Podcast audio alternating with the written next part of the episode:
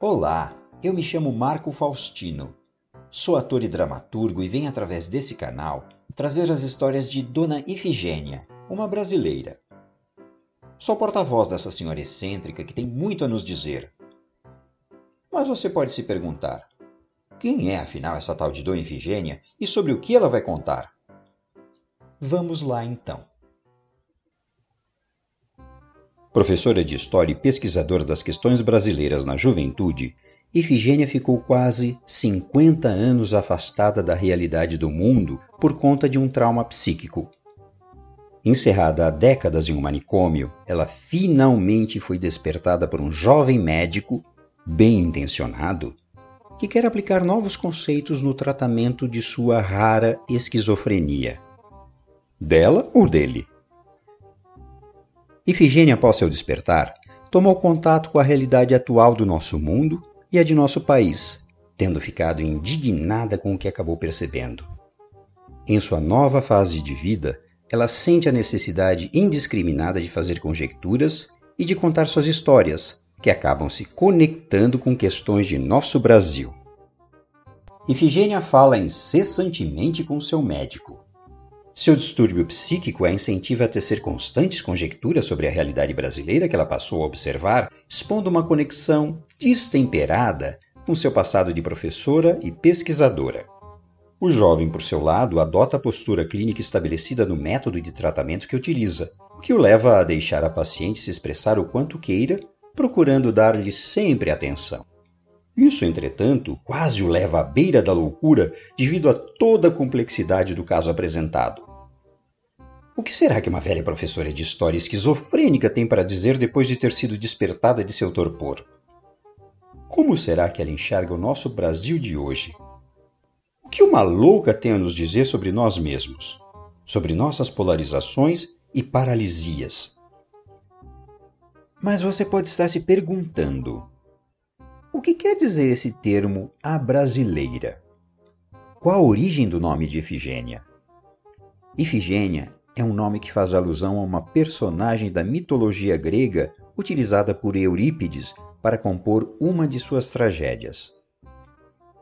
Ifigênia foi vítima oferecida em sacrifício à deusa Ártemis, para que os gregos obtivessem condições favoráveis para prosseguir sua guerra contra Troia.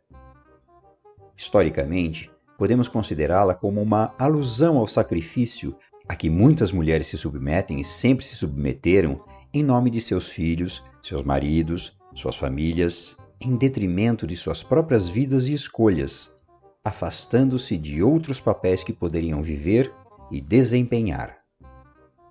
A Efigênia dos mitos gregos foi uma primogênita enganada por seu próprio pai, que a atraiu ao local de sacrifício, informando que ela seria entregue em casamento ao guerreiro Aquiles, alguém por quem ela se apaixonara.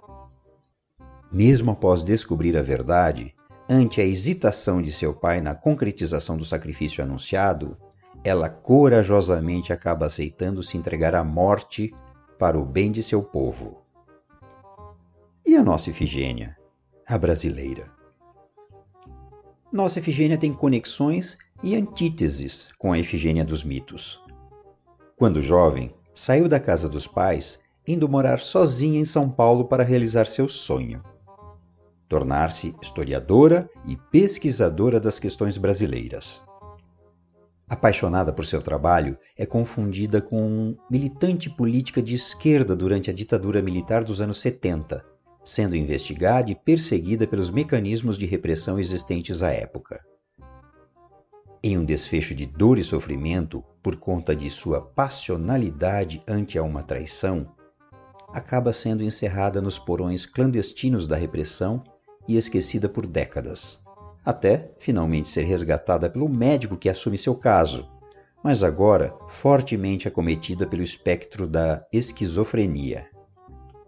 É essa Efigênia agora que ressurge para contar suas histórias e tecer comentários. Nesse canal, toda semana quero revelar algumas dessas conjecturas de Efigênia a seu médico psiquiatra. Quando ele não está presente, ela se põe também a falar com as suas agulhas de tricô, sua cadeira de balanço, com as nuvens do céu, com as paredes.